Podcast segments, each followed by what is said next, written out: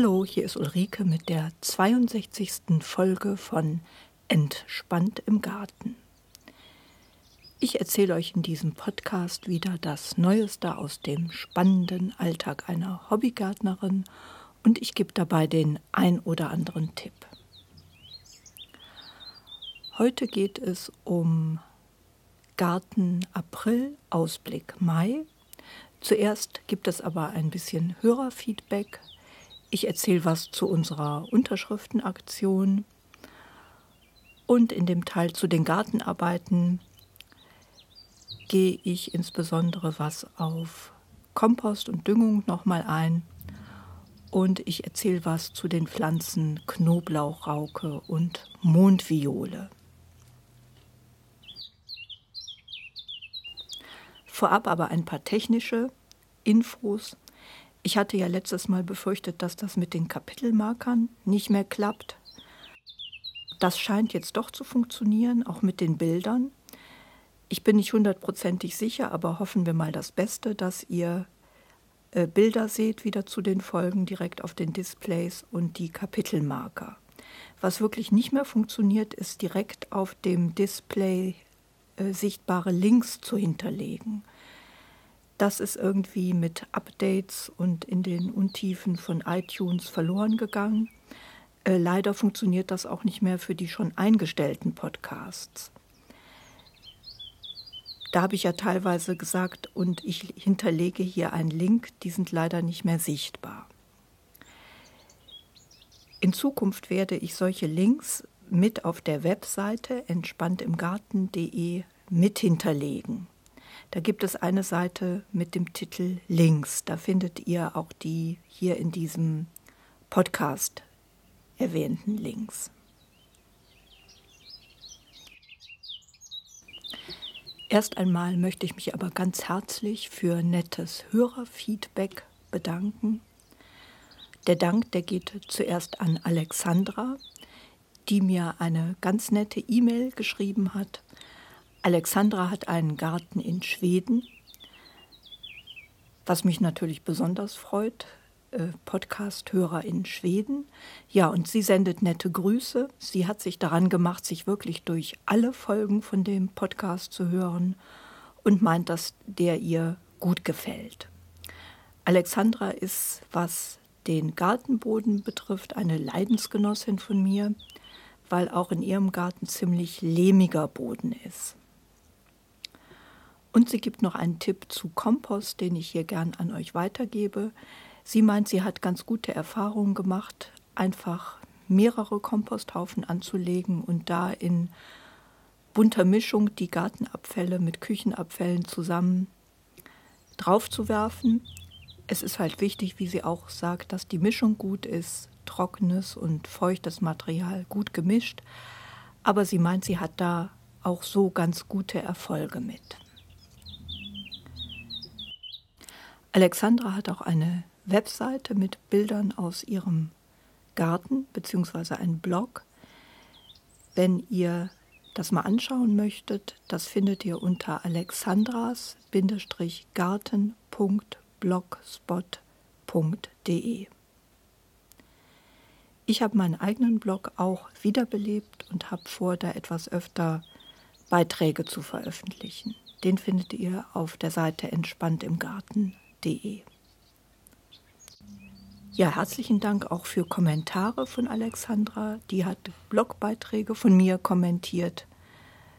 Viele Grüße nach Schweden nochmal. Hat mich sehr gefreut. Ja, bedanken möchte ich mich auch bei Fabian, der sich auf in meinem Gästebuch äh, verewigt hat.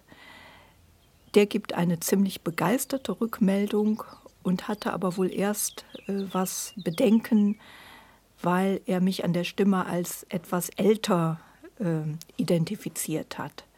Ja, da bin ich froh, dass diese äh, Bedenken wohl beim Hören des Podcasts zerstreut worden sind. Etwas höheres Alter muss ja in der Tat nicht mit Engstirnigkeit oder beschränktem Horizont einhergehen. Also auch herzlichen Dank in die Richtung.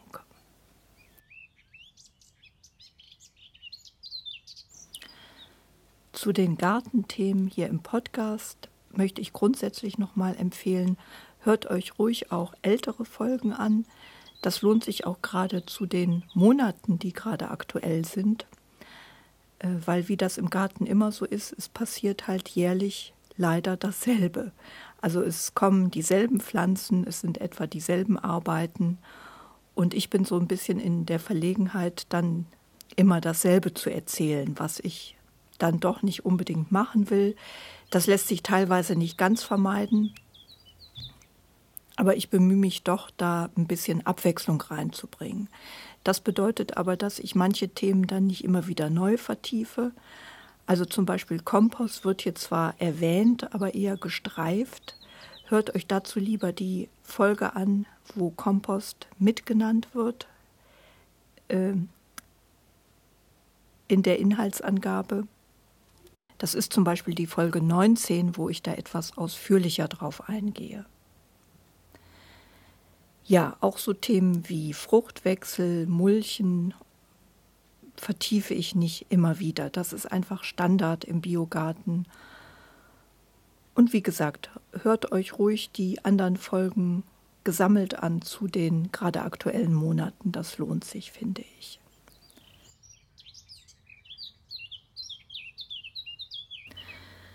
So, jetzt aber zum nächsten Thema, unsere Unterschriftenaktion. Wer diesen Podcast schon länger hört, weiß, dass wir als Kleingartenanlage in der mein Schrebergarten ist, davon bedroht sind, vom Phantasialand geschluckt und überplant zu werden. Äh, dagegen, dagegen haben wir einiges an Aktionen schon gestartet und unsere letzte Aktion ist eine Unterschriftenaktion. Da steht jetzt der Termin fest. Wir werden nächste Woche Mittwoch den 11.05. um 17 Uhr unsere Unterschriftenlisten dem Bürgermeister der Stadt Brühl übergeben, im Rathaus der Stadt Brühl.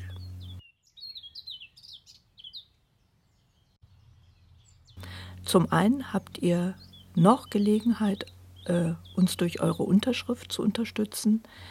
Auf der Seite entspanntimgarten.de ist auf der ersten Seite ein Link ähm, zu der Aktion Kleingärten müssen bleiben geschaltet. Ihr findet das auch aber einfach im Internet, wenn ihr googelt Kleingärten müssen bleiben. Da könnt ihr noch bis, ja, sage ich jetzt mal, Montag, Dienstag nächster Woche unterschreiben. Und wir freuen uns, wenn da noch ein paar Unterschriften zusammenkommen. Helft uns über die 700 Unterschriften zu kommen. Wir haben heute haben wir 669 Unterschriften zusammen. Äh, das sind zusammen mit den Unterschriften auf Papier. In der Online-Aktion kamen ähm, Unterschriften zusammen, aber noch mehr haben wir auf Papier gesammelt. Und ja, durch eure Unterschrift könnten wir es noch schaffen, die 700 Unterschriften zu knacken. Das wäre natürlich schön. Und ihr, wenn ihr hier aus der Gegend seid, dann freuen wir uns auch, wenn ihr einfach vorbeikommt und uns vor Ort unterstützt. Mittwoch, 11.05.17 Uhr, Rathaus der Stadt Brühl. Öffentliche Übergabe der Unterschriftenliste, äh, die sich dafür einsetzt, dass wir als Kleingartenanlage vor Ort bleiben können.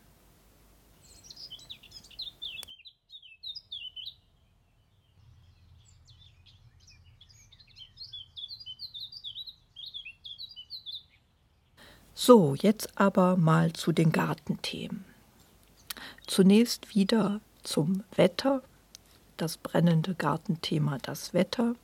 Es war im April ja relativ nass und kalt, sodass zeitweise Aktivitäten im Garten durch Dauerregen hier im Rheinland gestoppt wurden. Äh, teilweise musste man wegen Nachtfrösten auch um die Kartoffeln zittern. Ich hatte die Kartoffeln äh, schließlich Anfang April wagemutig gepflanzt, als es gerade mal ein wenig aufgehört hatte zu regnen. Und ich hatte dann ein bisschen Sorge, da es hier leichte Nachtfröste zumindest gab im Rheinland. Ich habe die Kartoffeln dann aber flugs angehäufelt. Das Anhäufeln, das schützt so ein bisschen vor Das schützt äh, einfach die Keime vor Frost, weil sie dann unterhalb der Erdoberfläche sind. Insgesamt war der April wohl aber nahezu durchschnittlich von den Temperaturen her. Hier im Westen ein bisschen zu kalt. Es kommt einem so kalt vor, so die Wetterfrösche, weil man sich an das zu warme Wetter schon gewöhnt hat. Äh, ich habe meine eigenen Podcasts und Blogaufzeichnungen äh, mal durchgeguckt. Ähm, es ist so, dass es letztes Jahr wirklich ähnlich war von den Temperaturen, dafür aber trocken. 2014 war es im April teilweise über 20 Grad und dasselbe auch 2012, wenn ich mich nicht täusche. Gefühlt war der April, wie gesagt, für den Gärtner frustrierend. Man konnte nicht viel machen. Es war einfach zu nass und zu kalt. Was aber jetzt Anfang Mai wohl endgültig ein Ende hat. Draußen ist strahlender Sonnenschein und auch über Himmelfahrt und nächstes Wochenende ist das fantastischste Frühlings- und nahezu Sommerwetter angesagt mit Temperaturen am Sonntag über 20 Grad. Was mich zu der gelinden Hoffnung veranlasst, dass die Eisheiligen vielleicht schon im April abgehandelt worden sind. Ich denke, im Zuge der Klimaerwärmung ähm, kann man auf diese Regeln, Erfahrungen vielleicht auch immer weniger bauen. Ähm, das Wetter ist zunehmend unberechenbar. Ob die Eisheiligen jetzt kommen oder nicht, das weiß niemand. Alle Gärtner werden wissen, dass es das bedeutet, dass es um den 15.05. herum erfahrungsgemäß noch einen Kälteeinbruch geben kann. Und vorsichtige Naturen warten auch bis nach den Eisheiligen ab, um so wärmeempfindliche Pflanzen wie ähm, Gurken, Zucchini und so weiter ins Freiland zu setzen. Äh, hier im Rheinland machen viele das schon vorher, weil wir hier in einer recht milden Klimazone sind und man hier erfahrungsgemäß dieses Risiko eher eingehen kann. Bei mir liegt das jetzt eher daran, dass ich äh, da noch nichts auspflanzen kann, weil ich einfach die Beete noch nicht fertig habe, die entsprechenden. Es hat also so viel geregnet, dass ich jetzt erst heute Nachmittag dran gehen werde, das Beet, wo ich die Bohnen und den Mais aussäen will, umzugraben. Und Gurken, Kürbis und so weiter wollte ich auf einem Hügelbeet anpflanzen. Äh, das habe ich aber auch erst halb fertig wieder aufgeschüttet. Dazu später noch etwas mehr.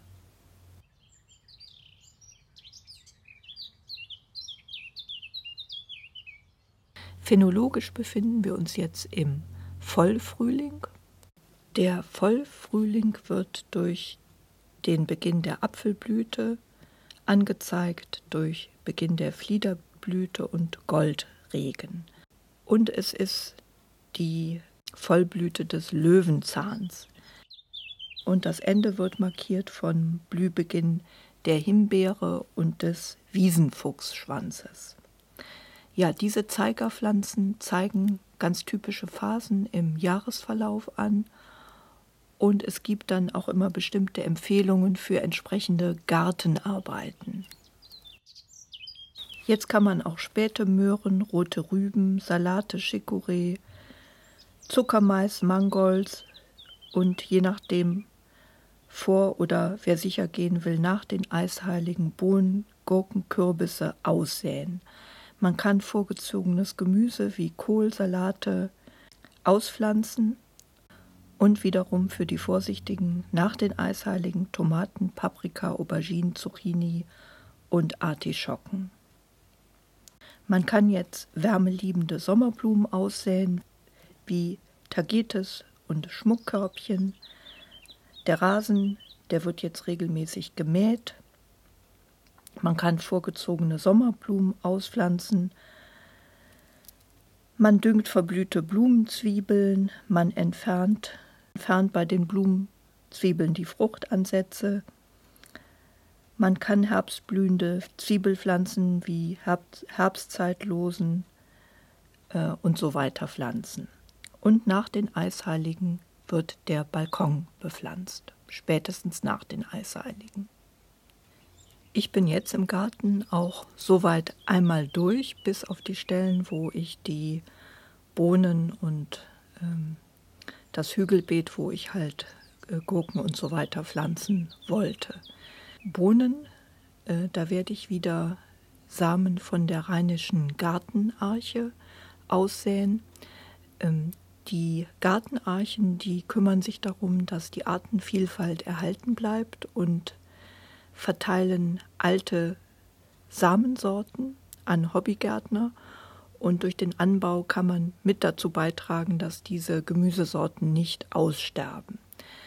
Ähm, ich habe da jetzt im vierten Jahr, glaube ich, die Stangenbohne Ruhm vom Vorgebirge angebaut und ich war dieses Jahr auch auf einem Saatgutfestival, wo ich die Dame von der Gartenarche persönlich getroffen habe und wo ich dann noch eine andere Stangenbohne mitgenommen habe, nämlich die Stangenbohne Napoleon. Die werde ich also dieses Jahr erstmalig dann noch mit anbauen. Ja, diese Stangenbohne Ruhm vom Vorgebirge, die hat sich letztes Jahr recht bewährt. Die ist sehr gut ausgekeimt, zeichnet sich durch eine gute Keimfähigkeit aus. Und ich werde das dieses Jahr mal beobachten, wie die sich dieses Jahr macht. Da war es so, dass die Nachbarn, die die äh, konventionellen Bohnensamen hatten, da eher Probleme haben. Äh, Bohnen sind empfindlich beim Auskeimen. Die werden durch einen Schädling, die Bohnenfliege, äh, oft geschädigt und sind halt empfindlich vor allem wenn es nass ist, das mögen sie dann nicht so sehr. Ich werde darüber berichten. Wer sich dafür interessiert, äh, einfach Gartenarche oder Vereine zur Erhaltung der Nutzpflanzenvielfalt googeln. Äh, dort kann man sich entsprechend dann Samen bestellen. Es gibt nicht nur Bohnen, es gibt alles Mögliche. Also es gibt auch Salat oder äh, diese Spinate, guter Heinrich. Es gibt auch Blumensamen. Ähm, es gibt da ein ziemlich großes Angebot. Ich habe auch wieder gedüngt mit Kompost und ich benutze ja auch diesen organischen Dünger Animalin. Davon hatte ich noch Reste, den habe ich also auch gedüngt. Und zum Thema Düngung möchte ich nochmal jedem Kleingärtner, Gartenbesitzer empfehlen, dass man doch in Abständen von drei bis vier Jahren eine Bodenuntersuchung macht, weil nur so kann man feststellen, äh, was dem Boden fehlt oder dass überhaupt etwas fehlt. Äh, ich wollte in dem Zusammenhang noch einen sehr guten Artikel von einem Blog empfehlen. Das ist äh, der Blog Parzelle 94 und das ist der insbesondere der Blogpost Gemüsedüngen gewusst wie der fasst wirklich alles Wichtige ganz treffend, gut beschrieben zusammen, kommt auch zu denselben Ergebnissen wie ich in meinen Recherchen, nämlich dass viele Kleingärten äh, einseitig überdüngt sind, nämlich mit den Nährstoffen Phosphor und Kalium. Das geht den meisten Kleingärtnern in Deutschland so. Die meisten Gärten in der Region haben zu viel von diesen Nährstoffen und zwar oft sogar über den zulässigen Grenzwerten. Das liegt daran, dass Phosphor und Kalium nicht aus dem Boden ausgewaschen werden, wie zum Beispiel Stickstoff. Und es ist zu vermuten, dass wenn man ähm, immer wieder mit Volldüngern düngt, das kann jetzt das mineralische Blaukorn sein, aber das kann durchaus auch Kompost sein, äh, dass sich das dann im Boden einfach immer weiter anreichert. Äh, besonders lehmige Böden sind da prädestiniert, weil die das besonders gut speichern offensichtlich. Ja, also zunächst mal ist die Bodenuntersuchung empfehlenswert, um festzustellen, ähm, wie der Boden versorgt ist. Denn es ist so, dass das Fehlen von einem Nährstoff auch nicht ausgeglichen kann, indem man einen anderen im Übermaß hat. Man muss dann einfach gezielt düngen. Äh, für diese Phosphor- und Kalium-überversorgten Böden bedeutet das, dass man gezielt mit Stickstoff düngen sollte. Äh, für den Biogärtnern bieten sich da Hornspäne oder Hornmehl an, die stickstoffbetont sind. Oder wenn man auch mineralisch düngt, dann wäre das das schwefelsaure Ammoniak. Das ist ein reiner Stickstoffdünger. Da kann man halt gezielt dann äh, diese Mängel ausgleichen. Ja, also dieser Blog Parzelle 94 bringt das alles super auf den Punkt. Den Link findet ihr entweder im Begleittext oder auf der Seite links als Unterseite von der Seite entspanntimgarten.de. Oder ihr googelt einfach parzelle94.de Gemüse, Gemüse düngen gewusst wie. Hier ist auch noch zu erwähnen, dass man auch mit ähm, Kompost oder Mist überdüngen kann. Äh, die Empfehlung ist, dass bei normalen Kulturen ähm, drei Liter Kompost pro Quadratmeter reichen. Sonst läuft man halt Gefahr, mit Phosphor und Kali zu überdüngen.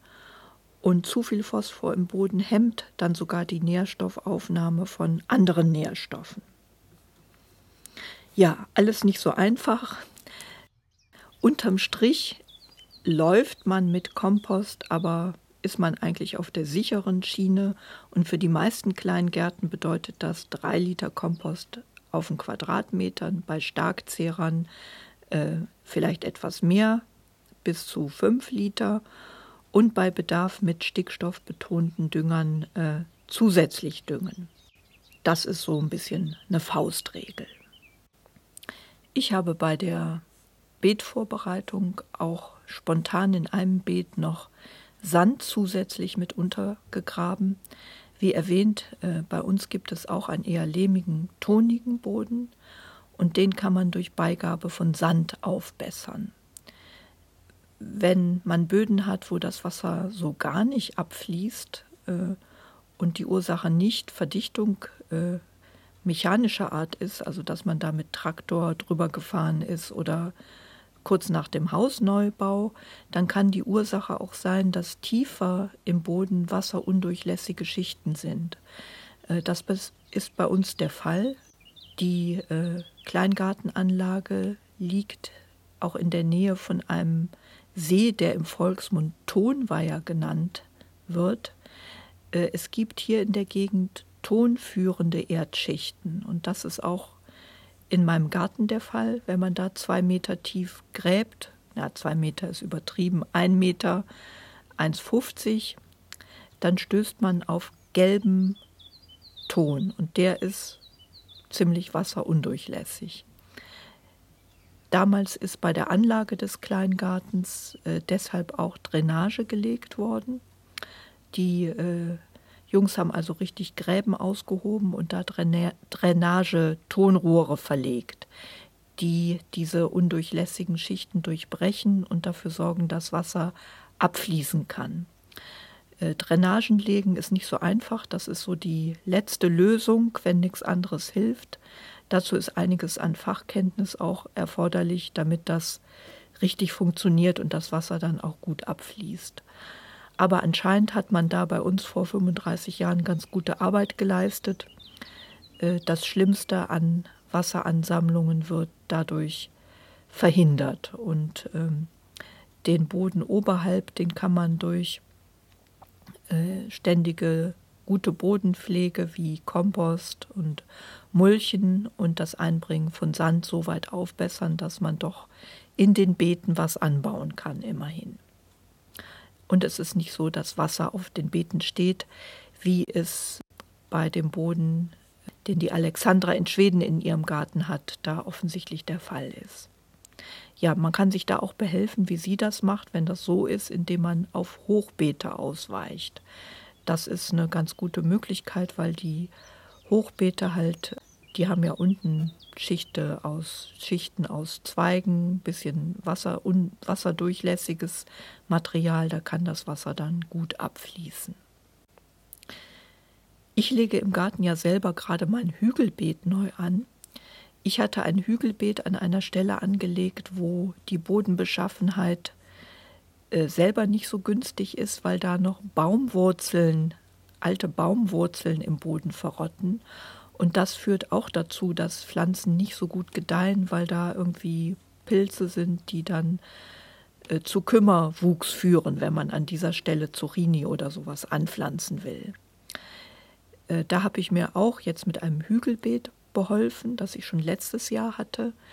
Da war dann aber die Erfahrung, dass da fröhlich ganze Mäusefamilien einzogen und ich immer wieder die Ma Mauselöcher da hatte und auch äh, teilweise dieses Beet von namenlosen Tieren dann aufgescharrt wurde. Ich vermute auf Suche nach diesen Mäusen.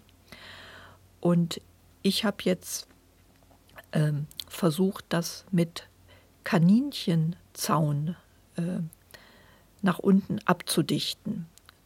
Ich habe also dieses Beet nochmal zur Seite geschaufelt. Das bestand äh, bei mir sowieso mehr oder weniger aus Kompost und habe dann unten auf den Boden in mehreren Schichten diesen Kaninchenzaun gefaltet. Äh, ich hatte zuerst einen Zaun, der viel zu große Löcher hatte. Da weiß ich aus leidvoller Erfahrung von Mäusen, ähm, im Haus, die unsere Katze manchmal reinschleppt, dass die wirklich durch die kleinsten Ritzen sich quetschen können. Äh, ich habe diesen Zaun dann also doppelt, dreifach, teilweise sechsfach gelegt und hatte dann zum Glück auch noch Zaun mit ähm, kleineren Löchern da. Ja, also das ist jetzt die unterste Schicht ähm, Hügelbeet nach unten abgedichtet durch diesen äh, mehrfach gelegten Zaun und darüber habe ich dann wieder erstmal Zweige, dünne Schicht von Zweigen geschichtet und dann habe ich halb verrotteten Kompost gemischt mit dem Kompost, der vom letzten Jahr noch da war, von dem Hügelbeet. Das werde ich heute also mit angehen und das fertig aufschichten, damit ich dabei Zeiten dann die wärmeliebenden Pflänzchen wie Gurken, Zucchini, eventuell Tomaten drauf auspflanzen kann. Ja, hier noch kurz was zum Kompost. Ich habe da oft wohl nicht so eine glückliche Hand wie die Alexandra. Bei mir ist der Kompost vom letzten Jahr, wie sich dieses Jahr jetzt rausstellte, ein bisschen zu nass gewesen. Ich hatte da erstmalig äh, größere Mengen von Pferdemist mit eingearbeitet und der war irgendwie recht nass geworden, ähm, durch Regen einfach. Und den Kompost, den ich davor gefunden habe, dieses Jahr, der war halb verrottet und ziemlich nass noch. Also nicht gerade so an der Grenze, dass er nicht in irgendwie Faulprozesse umgeschlagen ist, aber insgesamt ziemlich nass und klumpig sodass ich den jetzt ähm, so von der Beschaffenheit äh, schwer so fein auf Beeten verteilen kann. Ich habe mich jetzt so, ich habe mir jetzt so beholfen, dass ich den in diesem Hügelbeet mit Komposterde vom letzten Jahr vermischt aufgesetzt habe und einfach hoffe, dass die Starkzehrer, die dann auf diesem Hügelbeet stehen werden, damit was anfangen können.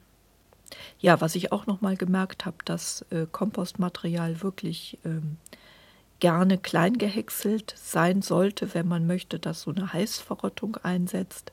Es reicht dann auch nicht, wenn man nur so ein bisschen Rasenschnitt untermengt unter äh, Unkräuter mit Wurzeln, die man im Frühjahr ausgegraben hat.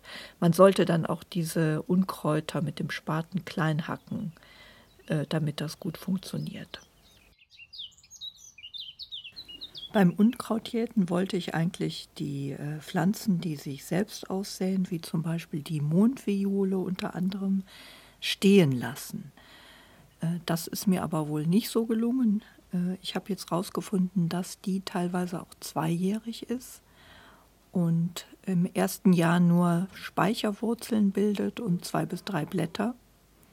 Und dann erst im zweiten Jahr, jetzt Anfang Mai, Ende April die hübschen lila Blüten hat.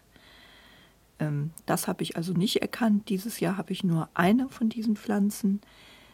Ich hinterlege hier auch mal ein Bild und ihr seht das in dem Blogbeitrag auch Knoblauch, Rauke und Mondviole.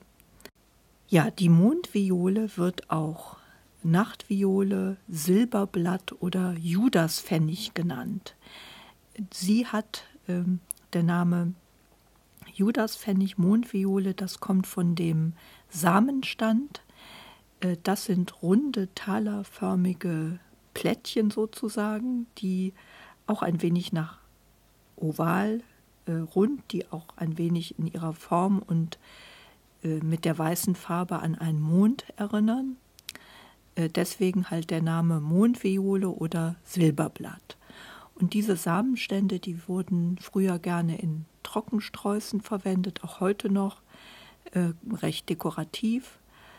Ähm, und deswegen diese poetischen Namen Mondviole und Judaspfennig.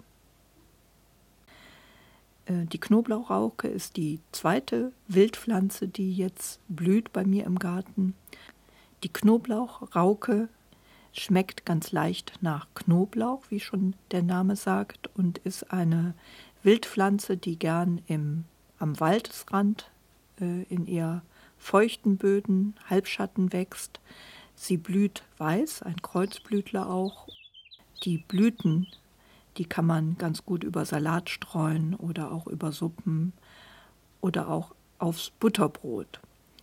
Sie schmeckt ein wenig nach Knoblauch, nicht so stark wie der Bärlauch und schmeckt auch halt ein bisschen so wildkrautartig. Ich mag es ja sehr, wenn Wildkräuter im Garten noch stehen bleiben können und bemühe mich dann äh, immer ein paar Exemplare auch äh, stehen zu lassen sozusagen.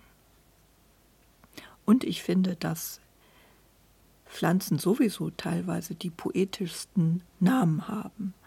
Mondviole, Judasblatt, Silberpfennig, aber es gibt da ja noch ganz andere, wirklich sehr poetische Namen wie Jungfer im Grünen, wilde Möhre, Hahnenfuß, Lerchensporn, Buschwindröschen und so weiter. Noch getoppt wurde das oder wird das ja teilweise durch die Namen von äh, Insekten. Unerreicht der äh, Rüsselkäfer, der in Stockrosen ähm, brütet und die auch anfrisst, nämlich das langrüsselige Stockrosenspitzmäuschen.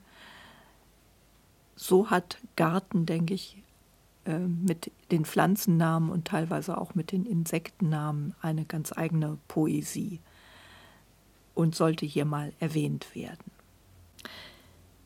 Ja, ich freue mich jetzt auf das schöne Wetter, das jetzt ausgebrochen ist, das jetzt hier dieses Jahr im Mai wohl auch drei, vier Tage zumindest anhalten wird.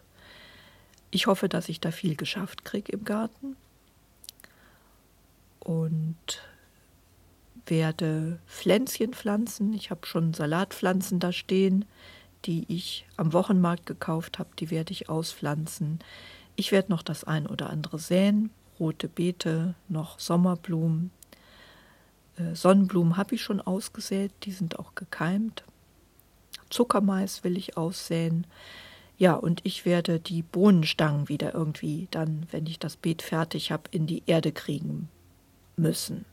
Das hatte ich ja schon berichtet. Da leihe ich mir immer von einem Nachbarn so eine Metallstange aus, die aussieht wie so ein ähm, Stab mit einer mit einem spitzen Ende, so ein riesiger Stift im Grunde, der allein durch sein Gewicht wenn man den in den Boden rammt, dann dazu verhilft, dass man für die Bohnenstangen äh, tiefe Löcher bohren kann, wo die dann guten Halt im Boden haben. Das ist, was so ansteht demnächst. Ja, und ich werde wieder Fotos machen. Mai ist ja eigentlich der tollste Gartenmonat. Da blüht es und ist schön saftig grün. Da freue ich mich richtig drauf. Ja, dann wünsche ich auch euch viel Spaß im Garten und sage bis zum nächsten Mal in circa einem Monat. Tschüss, eure Ulrike.